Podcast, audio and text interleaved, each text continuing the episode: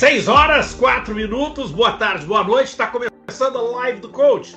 Live do Coach, nosso encontro de todo domingo, a revista semanal da natação e águas abertas, em nome da Espido, a mais tradicional e a comarca mais conhecida dos esportes aquáticos no Brasil e no mundo. Espido nos traz todo domingo aqui, 6 da tarde, é uma hora inteira de natação e águas abertas para você. Eu estou aqui falando de Fort Lauderdale, coach Alex Musseldi dando para você esse boa tarde, boa noite. E nessa próxima hora, pode ter certeza que vou encher vocês de informação e de opinião. Hoje nós vamos ter uma pergunta para você. Vai ser o nosso terceiro tópico, mas eu vou deixar a pergunta aqui agora para que você pense em quem você acha que foi a melhor contratação dos clubes brasileiros em 2023. Quem você acha, na sua opinião, você acha que aquele atleta que vai fazer muita diferença, ou a nadadora ou o nadador, né? Teve vários aí, essa semana teve Bruno Fratos, a gente vai falar disso hoje, vai voltando pro Pinheiros, teve a Stephanie Baldutini no Pinheiros, teve o Samuel Lopes do Paineiras, olha, teve gente indo até pro Curitibano, vi, olha, Júlio Chicão da, do Corinthians foi pro Curitibano, o pessoal do Flamengo, Guilherme Caribé, muito, olha, Gabi Assis, a Unisanta traz a, a Gabi Roncato de volta, portanto, na live do coach, nosso terceiro tópico, mas você já vai pensando aí agora. Quem é quem foi a, a maior contratação da natação brasileira de 2023? Você vai colocar aí embaixo quem você acha que foi essa contratação e pode dizer por quê. Por que, que você acha que essa contratação vai fazer a diferença? A gente vai abordar isso mais para frente. Então já pode colocar aí. Quem foi a maior contratação da natação brasileira em 2023? Contando com os, a opinião, a sua, né, indicando quem é o atleta e o até pode dizer o motivo, a gente vai mencionar aqui, vamos analisar junto isso com vocês. Vamos falar logo, galera, hoje domingo foi um domingo muito especial, um domingo muito bacana, porque a praia de Copacabana foi inundada lá com a prova Rainha do Mar. Essas imagens belíssimas do Satiro Sodré, Olha, é, é muito legal começar a temporada com Rainha do Mar. Eu, eu até gosto, né? Porque o, o, o ano termina com Rei e Rainha do Mar e o ano começa só com Rainha do Mar. E deu Van Hohendahl, a nadadora dos Países Baixos, venceu pela segunda vez. Essa prova que só reúne mulheres, né? Foi legal, até estava na Marcela nos comentários da TV Globo, prova principal transmitida na TV Globo, dentro do esporte espetacular. É um espaço, gente, gigantesco para o nosso esporte. É um espaço realmente muito legal. E até se você fosse pensar a nível de resultado internacional, né? Nós estamos precisando muito mais de um rei do mar do que de uma rainha, né? Porque a nossa natação de águas abertas no feminino está bem melhor que o masculino hoje em dia, em todos os níveis. Então, é, no, no, se fosse por uma carência, a gente está precisando muito mais de um rei do que da rainha. Mas é legal porque promove um outro lado, né? Você promove o esporte, o, o esporte feminino, a inclusão. As meninas estão cada vez mais se posicionando. Acho muito legal. E tem um mercado fantástico, gente. Imagina, beleza, né? A, associar a imagem da praia com a beleza da mulher. Putz, cara, é um baita de um programa, um baita de um projeto. Hoje, e, com esse espaço que a Rede Globo de televisão dá ao esporte, cara, é, é, é, sem preço. É bom que as marcas se agilizem, né? Busquem as meninas que são as melhores, aquelas que são mais bonitas, porque isso vende também, né? Que legal que tira essa imagem. Olha aí, a Gabi Roncato aí na, na imagem na tela. Então, tipo, cara, é uma coisa assim muito boa, é um mercado muito bom. É, e eu não estou falando aqui de só de esporte propriamente dito, mas de mercado. E mercado bom, porque nós temos nível, a nossa Águas Abertas Feminina é boa, é, é, é, há um espaço no mercado, eu imagino que as marcas hoje têm uma visão em relação às mulheres, né? E principalmente porque é uma beleza gigantesca nesse aspecto. Eu estou falando de mulheres bonitas, um, um, visual lindíssimo que é a praia de Copacabana. Olha aí, que legal. O pessoal aí do Rei do Mar celebrando, Poliana, Ana Marcela, muito bacana. Vi ali o Igor Souza também, que bacana. O Igor, porque a Espido agora tá na Rainha do Mar. A gente abrindo com essas imagens belíssimas. Parabéns, Espido. pela iniciativa, parabéns a Sharon Wendell e o Rei e o Rei e Rainha do Mar, que é um projeto fantástico da Effecto Sports, mais uma vez um grande sucesso e a TV Globo que deu esse espaço para nós. Valeu! Vamos falar do primeiro tópico do programa de hoje, são as novas regras da natação. Elas foram traduzidas para o português, a CBDA, através do nosso diretor eh, de arbitragem, o Marcelo Falcão, ele traduziu as regras, estão disponíveis, né? Foram publicadas na CBDA, tanto a, a Swim Channel como a Best Swimming reproduziram as regras. Eu quero tratar algumas coisas com vocês interessantes. A primeira delas, gente, é o seguinte: as regras mudam a cada quatro anos. Então essas regras elas estão atrasadas, para você ter uma noção. Elas estão atrasadas. Elas já eram para ter sido elaboradas antes, mas por conta da pandemia atrasou todo o processo, né? Porque o Campeonato Mundial de Fukuoka ele seria em 2021, né? Ele passa para 2022 e agora passou para 2023. Então as regras propriamente dita, elas eram para serem aprovadas em 2021, né? E entrarem em vigor, né, a partir de então, logo após o Campeonato Mundial de Fukuoka. Com a pandemia, você atrasou todo o processo. Então essas novas regras que elas entraram em vigor a partir de 1 de janeiro de 2023, elas valem até o dia 31 de dezembro de 2027. Então é 23, 24, 25, 26, perdão. 20, 31 de dezembro de 2026. É, então, 1 de janeiro de 2027, você tem novas regras que serão avaliadas, sabe, por quatro anos. E analisando as regras propriamente dito, eu até conversei com o Marcelo Falcão sobre isso, tem muito mais troca de nomenclatura, ajuste, esclarecimento da regra do que propriamente mudança de regra. Né? Então, é, é, é, não, não houve mudanças significativas como aconteceram nas regras anteriores. E eu digo para vocês aqui, por exemplo, é, algumas mais é, que chamam mais atenção, para mim, é, é, a entrada do chip. Né? O chip, o chip agora, os atletas terão a possibilidade é, terão a possibilidade de uh, terem avaliados as suas ações, as suas partes biomecânicas, o número de braçadas, eficiência de pernada, todas essas contabilizações que os wearables podem ser transmitidos, o atleta de natação vai poder fazer, vai poder trazer. Então, serão chips que provavelmente serão dentro da touca ou dentro da. está autorizado, mas somente para a questão de coleta de dados. E a natação chega atrasada, né? Porque você, quem acompanha futebol, acompanha vôlei, sabe que os wearables já estão sendo utilizados pela essa galera há anos, né? Então, nós estamos atrás desse, desse pessoal todo. Então, na natação, a partir de agora, nós vamos poder ter os wearables, né? Que são esses chips que serão coletadores de dados. Essa, para mim, talvez seja a mudança mais significativa nas regras. E há um detalhe em relação a essa mudança, essa regra especificamente, que os wearables da natação eles só têm a possibilidade de coleta de dados e não de transmissão. Porque você poderia colocar um wearable lá e se o cara tiver com um ritmo forte, você forte demais, você dá um toque, um bip, o cara dá uma desacelerada ou dá uma incrementada, não pode. Então os wearables eles vão precisar ser aprovados, vão precisar passar também por uma, uma revisão, uma inspeção da FINA. As outras mudanças, e aí eu falo de mudanças mais técnicas de nado propriamente dito, me chama a atenção as, as viradas de medley, né? E vamos lembrar, Ryan Lott criou toda essa situação. Ryan Lott, lá no Mundial de Kazan 2015, que ele executa a saída é, de é, a saída de borboleta para o costas e de peito qual foi a saída, a virada exatamente? É a virada do costas para o peito. A virada do costas para o peito, no qual ele saiu de. Não, ele sai de peito. É a virada do borboleta para o costas. É a virada do borboleta para o costas. É a virada normal, que você chegava com as duas mãos e saía de costas. Ah, é a virada do crawl pro, do, no crawl. É, é do peito para o livre. Do peito para o livre, que ele sai de livre. Quando ele fazia a virada do crawl, que ele executava aquela aquela parte submersa né, na, na, parte de costas.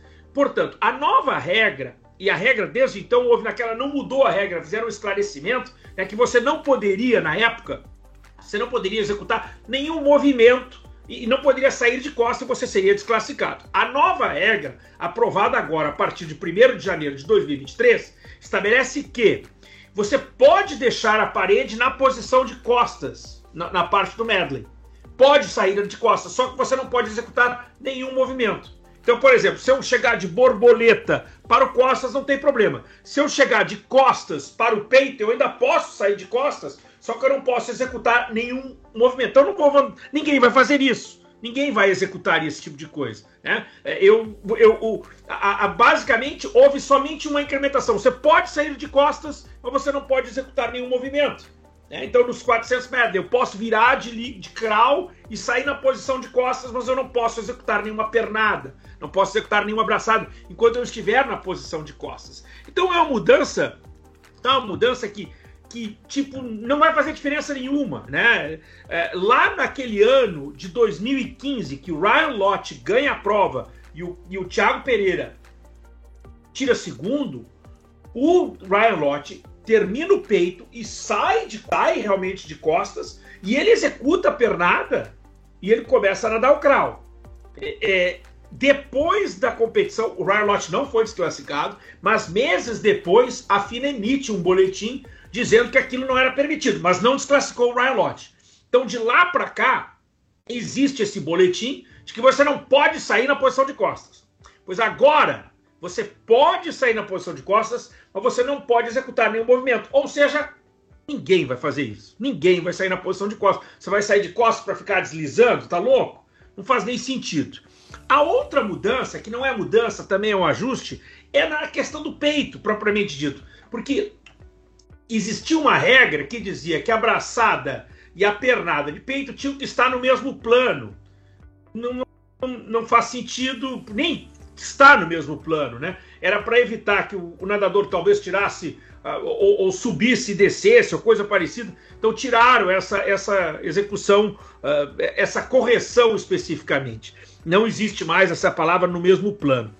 É, a, outra, a outra coisa que me chama a atenção em que as regras, propriamente dito, elas, elas são ajustadas evitando que você possa criar uh, possíveis, né? Você tenta manter uma certa linha para que mantivesse todos os atletas em boas condições, evitando que alguém tirasse vantagem ou desvantagem. Então, por exemplo, uma das questões que foi bastante discutida no Campeonato Mundial de Budapeste, nós tivemos um atleta americano que ganhou a prova dos 50 metros nado costas e foi desclassificado. E ele foi desclassificado porque a regra determina que ao tocar a parede, ao tocar a parede, você tem que estar com alguma parte do seu corpo fora da água. Então ele foi lá, jogou e houve, a, houve o VAR e ele foi desclassificado. Os americanos protestaram e os caras trouxeram o, o, o americano de volta para a prova e ele foi o campeão mundial e a premiação atrasou, fizeram a premiação e tudo mais. O, que eu quero fazer é o seguinte, ele até recebeu a premiação depois. Eu quero chamar a atenção para o seguinte. Primeiro, é, naquela prova, até já falei, mas eu vou repetir aqui. Erraram duas vezes, né? Erraram duas vezes. Primeiro, se ele não cometeu nada, não era para ter sido desclassificado e tinha VAR, que toda desclassificação tem que passar pelo VAR. E se foi desclassificado e foi revisto e trouxeram de volta, foi patriotado. Então erraram duas vezes. Mas houve uma pressão muito grande dos americanos, da mídia americana, nas redes sociais, que a regra era estúpida, que a regra era idiota, que a regra era não sei o quê. E aí eu explico para você. A regra, por mais que pressionaram, inclusive a Dinamarca, a Federação da Dinamarca, apresentou uma solicitação para que não, para que a regra fosse é, modificada. Não foi.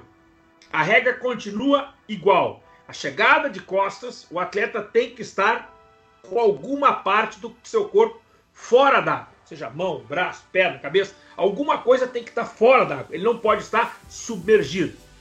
E, e aí você vai me perguntar, poxa, mas que regra idiota? Não é.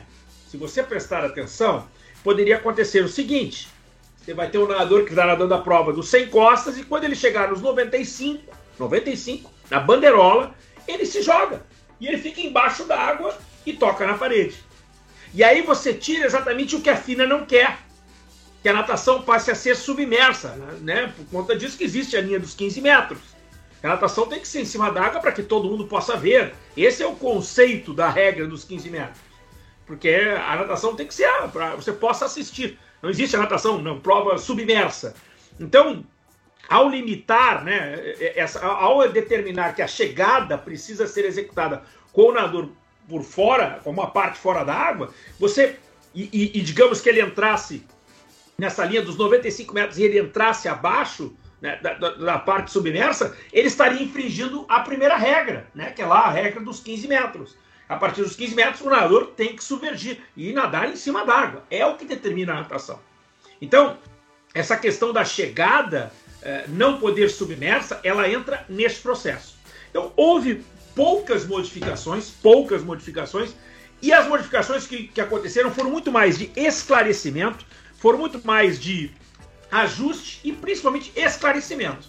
Para mim, como eu disse, para mim a maior de todas elas é o chip. O chip é algo que vai uh, contribuir, né? Por exemplo, eu imagino, eu imagino, vocês já pensaram o nível de informação que é capaz de ser coletado e ser passado, por exemplo, para a televisão? Você já imaginou? Ao mesmo tempo que o cara está nadando, as imagens já coletarem tal tipo de informação, foi nessa forma assim que eu vejo como grande vantagem para essas novas regras. Mas como eu disse, pouca coisa mudou. Você pode conferir, tá tudo lá no site da Best Swim, tá no site da Swim Channel. Se você quiser também, o original tá lá dentro da CBDA.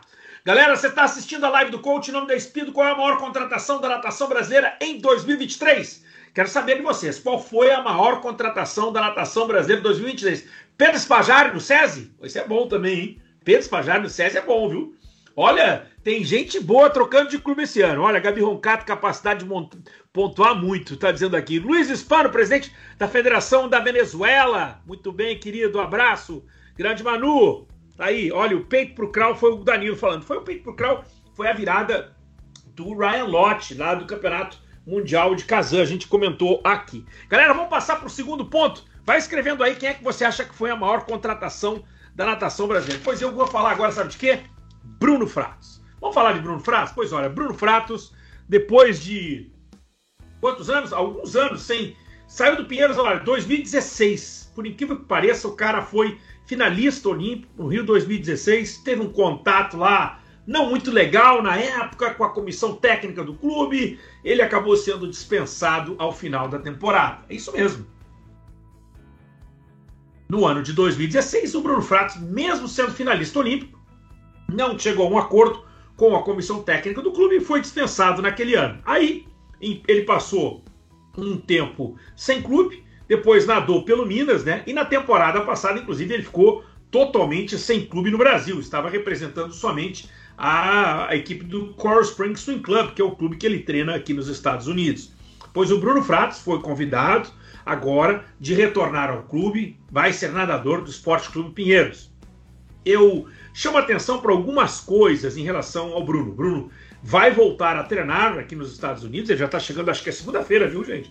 Já deve estar tá retornando. Ele ainda está em processo de recuperação, a cirurgia dele fez uma, uma outra intervenção cirúrgica, então, o processo está um pouquinho mais lento. Foi beneficiado pelo, pelo, por, por, por acaso né, com a mudança de data em relação à disputa da seletiva. Eu acredito, ele mesmo acredita que vai estar em boas condições ao final do mês de maio, início de junho, que ele vai buscar a vaga para o Campeonato Mundial, para o Campeonato, para os Jogos Pan-Americanos. O Bruno vai ser treinado pela sua esposa, treinadora, Michelle Lenhart. Então é uma, é uma, houve uma ação muito legal do Pinheiros tentando trazer de volta o, o, o Bruno, né? um cara que nada, uma prova, né? o 50 livre é a prova que ele nada, ainda mais na idade que ele está, está se dedicando somente a isso, ele quer subir no pódio, até quer subir no alto do pódio, né? é um cara que já foi medalhista olímpico, acho que foi uma grande contratação. Mas é importante que se diga alguma coisa aqui, e aqui eu quero falar uma coisa em relação a iniciativa do Pinheiros de contratar o Bruno e a iniciativa, a, a, a, ação do Bruno em aceitar o convite do Pinheiros. Você sabe que o Pinheiros, por tradição, é um dos principais clubes do Brasil, é o maior vencedor né, em títulos nacionais do Brasil, é o Pinheiros. Mas a contratação do Bruno não foi pensando em ganhar o Troféu Brasil, por exemplo. Eu acho que isso precisa ficar bem claro. O, o, o projeto Bruno Fratos vai muito além de um título de Troféu Brasil tanto na cabeça do Bruno, principalmente, como até mesmo do Pinheiros, que identificou poxa, isso é um cara que é medalhista olímpico, né? E acho que é um cara que é, pode contribuir para o clube. Os pontos que o Bruno faz, e faz muito ponto, imagino, mas bem menos que outros nadadores que nadam 4, 5, 6, 7, 8 provas, o Bruno tem um impacto gigantesco como atleta a nível internacional. É, e até mesmo como exemplo, como modelo. E eu gostei demais do marketing do filho bom a casa torna, né? Esse é um marketing sensacional. Porque você há de convir que o sistema clubístico brasileiro ele permite essas trocas de idas e vindas de atletas, né? E um atleta desse potencial voltar a um clube como Pinheiros, para mim é algo muito expressivo. E eu acho assim que foi uma, uma, uma, uma ideia muito legal, porque partiu da direção de identificar, houve uma, uma imagem uh, positiva em relação a trazer o Bruno de volta, né? e eu acredito que até serve muito para ele, porque ele está precisando, né? querendo ou não, o sistema clubístico paga bem os atletas, e o Bruno faz parte do grupo dos nadadores mais bem pagos, e por ser bem pago, ele gasta em dólar, e treina nos Estados Unidos. Aqui paga para nadar, gente. O Bruno paga pela piscina, tem que pagar para competir, tem que pagar para viajar. É, evidentemente que ele tem seus outros projetos, o plano o plano pódio Brasil medalhas ou, ou, com a ajuda do COB, é lógico, mas é um, um, atleta profissional, é um atleta eu vi até o pessoal comentando, né, até na, ontem, por sinal, quem não viu, pelo amor de Deus, hein, trate de assistir a reprise do Bola da Vez com o Nicolas Santos, viu? Que negócio espetacular foi a apresentação de ontem. E, e, uma das coisas citadas é de que o Bruno, e já, tinha, já era uma estatística conhecida, né? O Bruno é o nadador de mais velho a ganhar a sua primeira medalha olímpica na natação. Então, é, são coisas muito interessantes que fazem a natação ficar interessante. A natação brasileira, né? E o sistema clubístico brasileiro, que permite atletas nessa idade não só se manterem competitivos, mas como também serem agraciados. E é importante, acho que esse suporte que o Pinheiros deu ao Bruno dá uma possibilidade, um gás a mais. A condição, o contrato vai até 2024, dá uma tranquilidade para ele, foca, trabalha e vamos em busca dessa medalha. Pode ter certeza que foi uma grande contratação. Mas eu quero saber de vocês aí. Quem é que você acha que foi a maior contratação da natação brasileira em 2023? Então eu posso dizer aí alguns exemplos, né? O Pinheiros, né? O Bruno, a Stephanie Baldini, o Evandro Vinícius, o Paineiras, que contratou o Samuel Lopes, o Pedro Spajari no SESI, o Flamengo com a Gabi Assis, o Guilherme Caribé. Poxa, olha, são contratações pesadas aí chegando, né? Tem, ainda tem, olha, o, o, o, o próprio. Uh, a equipe da Unisanta, gente, a Unisanta contratou Uh, eu vi agora Léo Guedes, uh, contratou a própria Gabi Roncato voltando para casa, muito bom. Tem até uma informação importante, viu, gente? Eu recebi uma informação hoje de que a Giovana Reis vai ficar no Pinheiros, viu? Essa vocês não sabiam.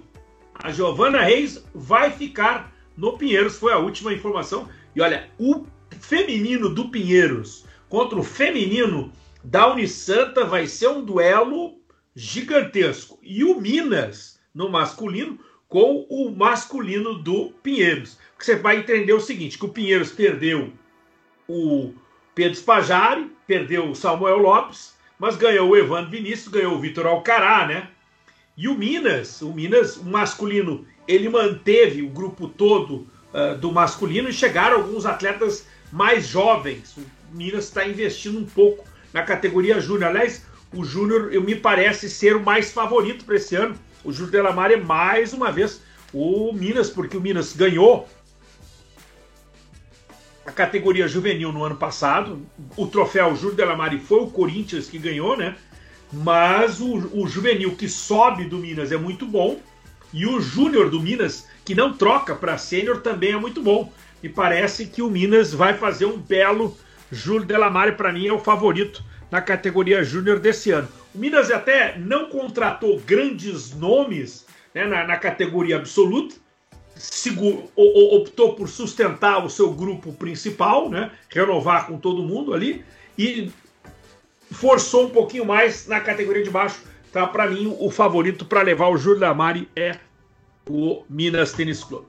Mas aí diga aí, gente, escreve aí para mim, quero saber na sua opinião quem é a maior, qual é a maior contratação da natação brasileira em 2022. Você acha que quem é que merece esse, esse título aí? Pode escrever para nós aqui, quero saber de você qual é a sua opinião sobre isso. Vamos falar de águas abertas, gente? Vamos falar de águas abertas? Pois olha, vamos falar de águas abertas. Hoje teve Rei e Rainha do Mar? Não, hoje teve Rainha do Mar.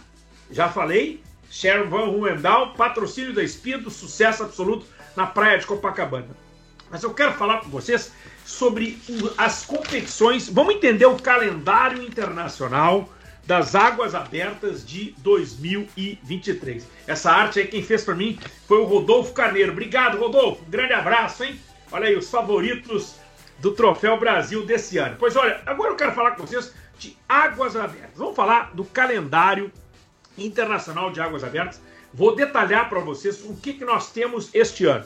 Então, primeiro eu falo de quais são as competições, depois nós vamos detalhando cada uma delas. Vamos lá? Tem, tem Jogos Sul-Americanos de Praia, julho, Santa Marta, na Colômbia. Tem Campeonato Mundial de Fukuoka, no Japão, em julho. Tem Campeonato Sul-Americano Juvenil, vai ser em setembro, na Argentina. Tem Campeonato Mundial de Praia, em agosto, na Indonésia tem Jogos Pan-Americanos em Santiago, no Chile, que é em outubro. E tem o Campeonato Mundial Militar, que será na Espanha em agosto. Então, nós estamos falando de uma temporada bastante concorrida das águas abertas. Agora eu vou detalhar com vocês algumas seletivas. Vamos lá, prestem bem atenção. Campeonatos de categoria, nós temos somente o Campeonato Sul-Americano Juvenil. O Campeonato Sul-Americano Juvenil é a única competição de categoria. Diferente da natação, que você tem Juvenil A e Juvenil B, o Sul-Americano de categoria, ele não tem só duas categorias, ele tem três. Ele faz 14 e 15 anos, 16 e 17 e 18 e 19. Nas águas abertas nós temos três categorias. E todas as seletivas, todas as seletivas para o Campeonato Sul-Americano Juvenil, pode anotar aí, gente, acontecerão na etapa de Brasília em julho. Campeonato Brasileiro de Águas Abertas, etapa de Brasília, Lago Paranoá, é a seletiva para a formação de todas as seleções para o Sul-Americano Juvenil. Julho para setembro. Então, essa é a competição de categoria. Agora nós vamos falar das seleções absolutas. E aí eu disse, né? Sul-Americano de praia, Mundial de praia, aquela coisa toda. Primeiro, vamos falar de Campeonato Mundial, que é a competição principal da temporada. O Brasil vai com a equipe completa, vai, porém, pelos resultados, e acho que é totalmente incontestável, Ana Marcela Cunha e Viviane Ingblut já estão garantidas na seleção.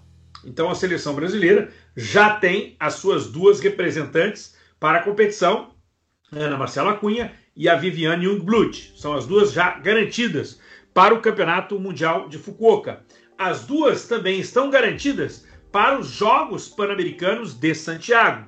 E as duas também estão garantidas para o Campeonato Mundial de Praia. Então, portanto, são três competições que as duas nadadoras já estão convocadas e garantidas. Aí vamos para as vagas, né? As vagas. As vagas serão para os Jogos Sul-Americanos de Praia. Os Jogos Sul-Americanos de Praia, eles acontecerão em julho, poucos dias antes do Mundial de Fukuoka. A CBDA deve decidir, portanto, se vai mandar uma seleção principal para Fukuoka ou uma seleção principal para os Jogos Sul-Americanos de praia. Porque as competições é impossível de que você mande os mesmos atletas. Então as meninas Ana Marcela e Viviane já vão direto para Fukuoka. A seleção masculina, que ainda vai ser decidida na seletiva que deve acontecer em abril, provavelmente em Porto Seguro. Aí os atletas seriam definidos para o Sul-Americano ou para o Campeonato Mundial de Fukuoka. Fora isso, você tem o Campeonato Mundial de Praia. E o Campeonato Mundial de Praia, e aqui é uma importante uma informação. Pelos critérios de convocação, porque o Campeonato Mundial de Praia, ele só tem a prova dos 5 km, vai ser em Bali, na Indonésia, no mês de agosto. Só se classificam, ganharam 17 vagas, os 17 primeiros colocados da prova dos 5 quilômetros no Campeonato Mundial de Budapeste. E o Brasil só teve um. No feminino, Ana Marcela e Viviane ficaram entre as 17, portanto, o Brasil tem duas vagas no feminino. Mas no masculino, o Brasil só tem uma vaga, porque tinham que ficar dois atletas entre os 17 primeiros colocados. Portanto, para o Campeonato Mundial de Praia, que acontece em Bali, na Indonésia, no mês de agosto, o Brasil terá duas vagas no feminino, já definidas, Ana Marcela e Viviane, e só uma vaga no masculino. Essa vaga ainda a ser definida, provavelmente lá da seletiva que acontecerá no mês de abril em Porto Seguro. Fora os Jogos Sul-Americanos de Praia e fora o Mundial de Praia, você tem que selecionar para os Jogos Pan-Americanos? Não, não tem que selecionar para os Jogos Pan-Americanos. E eu explico por quê. O Brasil não terá nadador na prova masculina dos Jogos Pan-Americanos. O Brasil ficou de fora, os sete primeiros colocados do campeonato Jogos Odessur, portanto, o Brasil está fora do masculino. As Águas Abertas estrearam nos Jogos Pan-Americanos no Rio 2017, 2007, depois tivemos Guadalajara 2011, Toronto 2015, Lima 2019 e agora chegamos a Santiago 2023. Portanto, será a quinta edição dos Jogos Pan-Americanos na disputa das águas abertas e a primeira vez que o Brasil não disputará a prova no masculino. O Brasil não garantiu classificação. Portanto, não há seletiva valendo vaga para o masculino. Você tem duas vagas no feminino garantidas, Ana Marcela e Viviane, são as duas nadadoras do Brasil, que estarão nos Jogos Pan-Americanos em Santiago, prova dos 10 quilômetros, só uma prova, nenhum representante no masculino. E aí tem uma competição nova que é o Campeonato Mundial Militar, o Campeonato Mundial Militar, o CISM, que está marcado para a Espanha. Eu ontem conversei com um representante do Conselho de Esporte Militar do Brasil e garantiu para mim que o Brasil vai estar com equipe completa. Esse ano, inclusive, só tem águas abertas, não vai ter a disputa de natação, ele vai ser só de águas abertas e a intenção é levar o que nós temos de melhor, ou seja, os nossos melhores atletas do Brasil estarem nessa competição, que é o Campeonato Mundial Militar de Águas Abertas. A decisão da direção do Conselho de Desporto Militar é realmente fazer um um resultado expressivo né, nesse campeonato. É, é, é, ainda não tem data definida, deve ficar entre agosto e setembro, não tem data confirmada, mas a intenção, como eu disse, a intenção do, do Conselho de Esporte Militar no, no Brasil é de levar uma equipe completa para essa competição. Então, portanto, eu vou repetir para vocês as competições internacionais que nós temos na temporada para as águas abertas Jogos Sul-Americanos de Praia, julho em Santa Marta, na Colômbia. Campeonato Mundial Fukuoka em julho no Japão. Sul-Americano, categoria em setembro em Buenos Aires, na Argentina. Campeonato Mundial de Praia em agosto na cidade de Bali, na Indonésia. Os Jogos Pan-Americanos em Santiago, no Chile, que é outubro para novembro. E o Campeonato Mundial Militar esse sim só de águas abertas entre agosto e setembro, data ainda não confirmada. Eu vou voltar para o sul-americano, porque é, um, é, uma, é uma seletiva que abrange mais nadadores e mais categorias. É o seguinte, a, a, o campeonato sul-americano ele está para ser confirmado as datas exatas, mas a, a, data tentativa, eu já expliquei isso aqui com relação ao possível conflito com o Campeonato Mundial uh, Júnior de Natação. E, dependendo da data do Campeonato Mundial Júnior, pode ser que haja uma mudança. A Consanat, Confederação Sul-Americana, esse logo que você vê aí embaixo, aguarda a definição da World Aquatics para definição, ou melhor, para confirmação das datas. Em princípio, 3 a 17 de setembro. Para as águas abertas, você tem três categorias. Eu falei 14 e 15 anos é uma categoria, 16 e 17 anos é outra categoria, 18 e 19 é a terceira categoria. E a primeira categoria, 14 e 15 anos, nada a prova de 5 quilômetros. 16 e 17 anos, nada a prova de 7 km e meio. 18 a 19, nada a prova de 10 quilômetros. Cada seleção com dois atletas. Portanto, nós estamos falando de uma seleção completa de 12 nadadores. 12 nadadores que seriam apurados na seletiva única. A seletiva única seria em Brasília, etapa do Campeonato Brasileiro de Águas Abertas, que será em Brasília, Lago Paranoá. Aliás, o, Yacht Clube de Brasília treinou esse fim de semana. Vou ter umas imagens bacanas deles treinando lá na piscina, na piscina do Lago Paranoá, né, fazendo uma preparação. Nessa temporada tem um monte de gente treinando na praia. Acho um barato isso, acho muito legal que dá essa, esse envolvimento. Portanto, três categorias, 14 e 15 anos, nada 5 km, 16 17 km, nada os 7,5, 18 19, nada os 10 km. E aí, a CBDA fará essa seletiva exatamente na etapa de Brasília, o calendário de águas abertas já é conhecido. Se você não viu o calendário, eu já publiquei lá na Best Film, também está lá já na CBDA o calendário da temporada de 2023, portanto já definida. Seletiva é em julho, né? Essa foi uma, uma iniciativa de primeiro a pedido dos próprios treinadores que fazem parte das seleções nacionais que participaram do Sul-Americano, de levar o Sul-Americano juvenil para o segundo semestre. Né? É uma, uma iniciativa que mais ou menos acompanha o que acontece no mundo inteiro, né? O Campeonato Europeu Júnior, que é sempre disputado em julho, os próprios, o Pan Pacífico Júnior, que é sempre disputado em agosto, e assim por diante. Então, essa ideia de ter, já que leva a competição continental para o segundo semestre, também era o ideal que levasse a, a seletiva para mais tarde. Então, a seletiva está marcada para julho.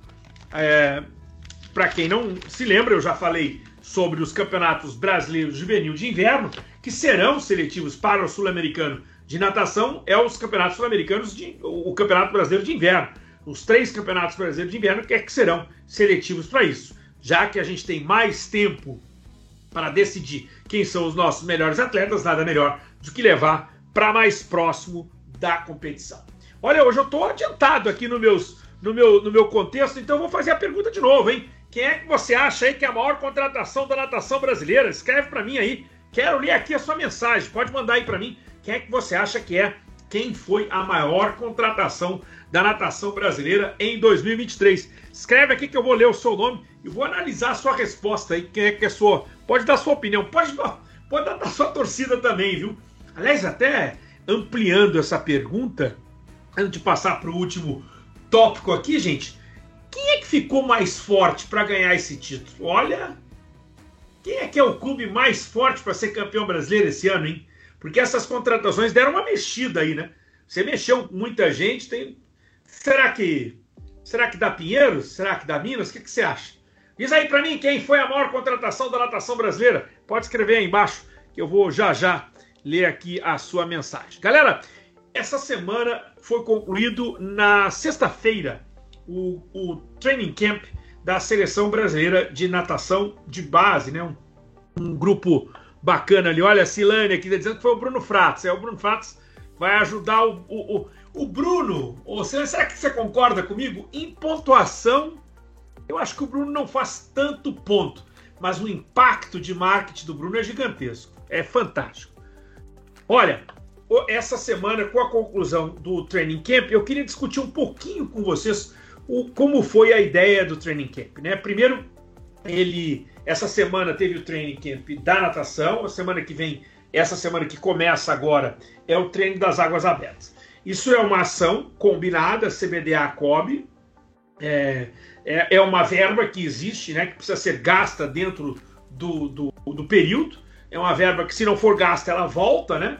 Ela faz parte da lei Agnello Piva, ou seja, é uma, é uma verba federal que oportunizou Passagem aéreas para todos os atletas, hospedagem, belíssimo hotel, alimentação, né, o transporte interno dentro do Rio de Janeiro, seja para o treinamento ou de volta para o aeroporto, né?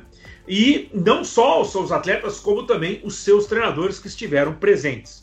Fora isso, essa verba ela também é, premia e, e beneficia alguns profissionais, esses profissionais que fazem parte do time Brasil, aí estavam, né? Fizeram suas respectivas apresentações. Eu estou vendo aí o professor Fernando Vanzella, que fez uma apresentação especificamente sobre a natação feminina no Brasil. Tem presença da Etienne Medeiros, presença do Fernando Pocente, aí toda a comissão técnica, todos os profissionais que tinham atletas convocados uh, foram é, outorgados com a sua presença no evento, né? É, podendo desfrutar. E aí, essa garotada linda, bonita, que recebeu essa semana de, de, de conhecimento, essa semana de, de, de preparação, de, principalmente de, de foco, de coisas boas que podem vir para a natação brasileira. Eu quero, eu quero me passar um pouquinho também.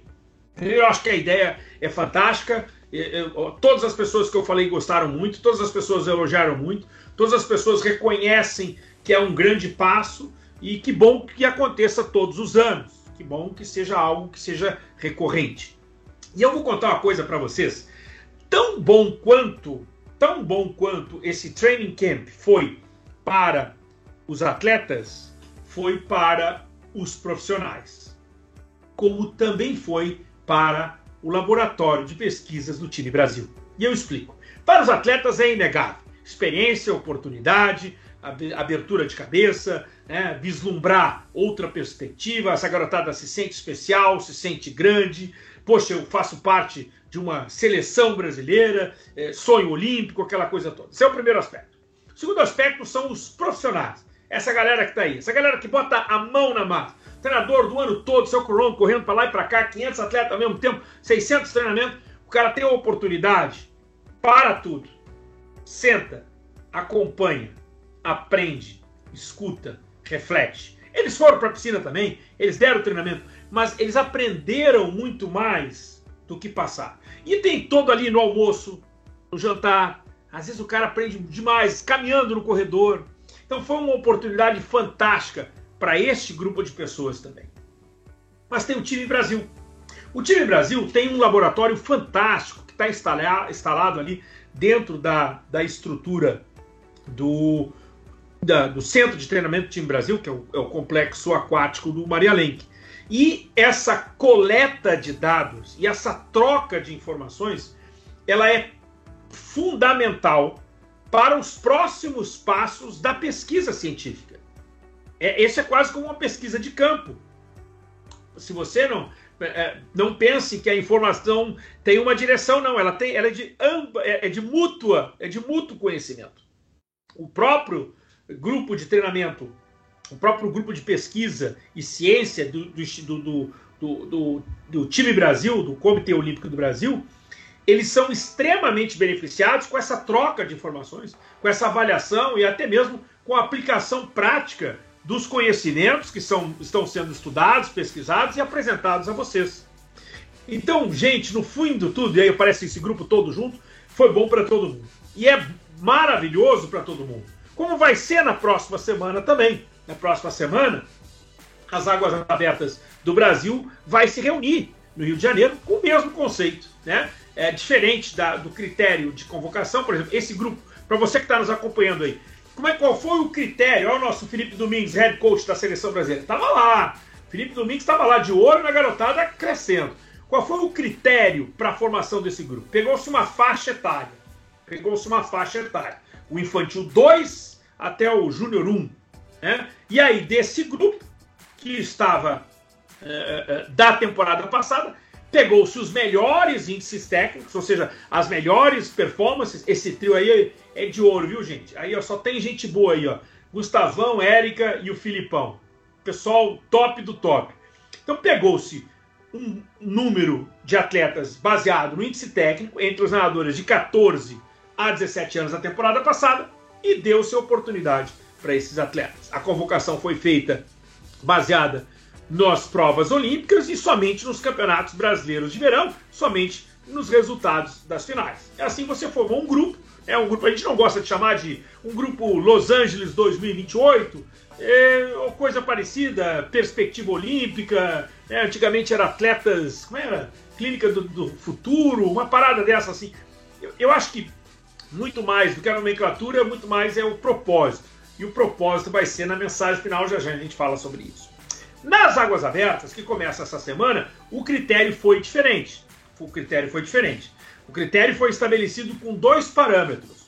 Foi utilizado o Campeonato Brasileiro de Águas Abertas, onde se convocou um determinado número de atletas, e foi convocado também um grupo uh, de piscina, com alguns resultados dos 1.500 metros nado livre em piscina longa, resultados obtidos nos campeonatos brasileiros de verão. É aquela coisa, né? Integração, águas abertas com as provas de fundos de piscina. E aí montou-se um grupo. Há nas águas abertas uma estratégia um tanto diferente, porque nas águas abertas a idade já é maior, a, o, o propósito, de novo, já já eu falo sobre isso. Mensagem final é sobre o propósito. O propósito é uma coisa mais longa, então pegou-se ali sub-23, que é a idade mais velha. Sub-23 é a idade mais velha dos atletas convocados. Porque está se trabalhando nem tanto para frente como no grupo da natação. Propósito diferente. Então você vai ter um grupo que vai, é, é vou dizer assim, talvez um grupo mais heterogêneo do que esse grupo que esteve lá essa semana, né? O grupo das águas abertas que está chegando aí, mas o propósito o propósito também é diferente, mas acima de tudo, a importância desse, desse programa que é que está sendo oportunizado aos atletas é de fazer com que eles entrem no radar de monitoramento, de acompanhamento para o futuro da natação e das águas abertas do Brasil. Bom, então semana que vem Parabéns à garotada que voltou para casa, nota mil. Boa sorte para a garotada que está chegando, boa sorte. O Rio de Janeiro continua lindo, esperando por vocês. E eu acho que vai ser uma grande semana. Qual foi a maior contratação da natação brasileira 2023? Cara, bota aí, cara. Diz aí quem é que tu acha, qual é o clube que ganhou o melhor, o maior reforço para 2023. Em nome da Espírito, a gente está aqui, hein? Quero saber de você. Foi a maior contratação da natação brasileira para 2023. Vamos para o último top? Vamos para o último top? Vamos, vamos lá. Vamos falar a mensagem final. Pois a mensagem final é o seguinte: eu falei várias vezes da palavra propósito. Quando você faz alguma coisa de long term, não, alguma coisa, um projeto de longa duração, você tem que ter um propósito. E eu queria que vocês entendessem isso eh, de uma forma que, de forma de contribuição. Eu, por mais que eu ajude a natação brasileira, por mais que eu queira ajudar, ou por mais que eu tente ajudar a CBDA, eu não faço parte da CBDA, eu não sou integrante da CBDA, não sou funcionário da CBDA. E tem muitas coisas que eu concordo, tem algumas coisas que eu discordo. Acho a ideia do, do training camp fantástica, mas existem algumas coisas que precisam ser ressaltadas e me chama a atenção e eu gostaria de passar a vocês. O propósito do Training Camp é oportunizar um grupo de atletas para algo que venha acontecer para frente. E aí eu paro aí e volta. Para que, que existe a categoria Mirim? Para que, que existe a categoria Petis, o infantil, o juvenil e o júnior? Por que, que a natação ela tem essas categorias? Para quê? Para dar medalha para essas gurizadas? Para eu Claro que é para promover o esporte e fazer com que oportunize que mais pessoas consigam chegar ao alto nível. Esse é o propósito. Não existe competição. O Júlio Delamare, ele só existe com o interesse, com o intuito de revelar outros atletas que no futuro farão parte da seleção brasileira. Essa é a ideia. Esse é o sonho de todo mundo. Esse é o sonho. Todo atleta quer ser atleta olímpico. Nem todos serão. E as coisas não ficam sem propósito, porque durante esse trajeto, evidentemente que existem experiências, vivências que fazem você crescer como atleta e como pessoa. Mas o propósito das categorias inferiores, isso é muito importante, gente. O propósito das categorias inferiores é só um: é de dar a oportunidade que você tenha a chance de chegar lá. Quanto mais oportunidade, quanto mais estruturado, melhor gestão, provavelmente mais chance eu terei de ter atletas lá em cima. Um programa bem estruturado, um programa bem organizado, vai trazer outros atletas lá na frente. Esse é o propósito. Então a clínica do natação de base, dessa garota que foi para o Rio de Janeiro, ele faz parte desse propósito. Ninguém voltou super campeão. Ninguém foi para o Rio de Janeiro e voltou craque. Ninguém foi para o Rio de Janeiro e voltou melhor que nunca. Não. Ele apenas abriu a cabeça vislumbrou coisas novas e, poxa, ele entra a temporada extremamente motivado. E aquele cara que treina com ele diz assim: Poxa, no ano que vem quem vai sou eu. Então você. A, a, a proposta, né, o propósito é este. é oportunizar. Então, ah, eu não fui para a clínica do Rio de Janeiro esse ano, eu não vou ganhar nada. Que bobagem! Claro que vai. Tem nada a ver uma coisa com a outra. Ou da mesma forma, ah, já que ele foi para a clínica do Rio de Janeiro, esse ano vai ganhar tudo. Claro que não, claro que nada. Então, tipo, a oportunidade é que é importante. Coach, o que, que tu quer dizer que tu ainda não falou? O que eu quero dizer é simples. É que essas oportunidades que são criadas, elas têm o propósito de oferecer a você a condição de um futuro e uma perspectiva melhor. O interesse é só um: é levar a atleta lá para frente. Eu não quero ter 20 campeões mundiais júniores e nenhum atleta classificado para a Olimpíada. Ponto. Não quero. Eu prefiro não ter nenhum atleta campeão mundial júnior e 20 nadadores com índice A na Olimpíada. Essa é a proposta. Este é o propósito. E para que você entenda isso, você tem que entender todos estes processos. Aqui, a crítica que vai à CBDA, e, é, e vai mesmo, porque eu acho que na medida que você estrutura esse tipo de situação, quando você coloca um atleta no alto rendimento, você não pode trazer o atleta para o trabalho de base. Então, por exemplo, digamos que essa clínica aí eh, não fosse até o Júnior 1 de natação, fosse até o Júnior 2. Você não tem por que levar o Stephanie Steverin para esse grupo. A Stephanie Baldutini, porque eles já estão no alto rendimento. Eles já chegaram lá em cima. Eles já passaram esta fase. Eles, a partir de agora, Stephanie Baldutini e Stephanie Steverick tem outro tipo de relação, tem outro tipo de cobrança, tem outro tipo de perspectiva.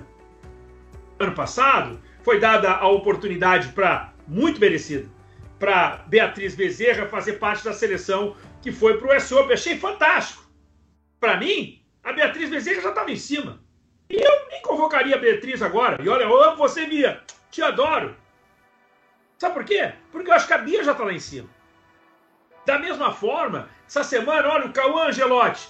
Cara, o cara é tão bom, tão bom o Cauã, que ele entrou na seleção da natação e ele entrou na seleção das águas abertas. Eu não levaria o Cauã ou para a natação ou para as águas abertas. Poxa, coach, você está tirando o mérito do cara. De jeito nenhum. Pelo contrário. Ele é craque demais. Bota guri para treinar.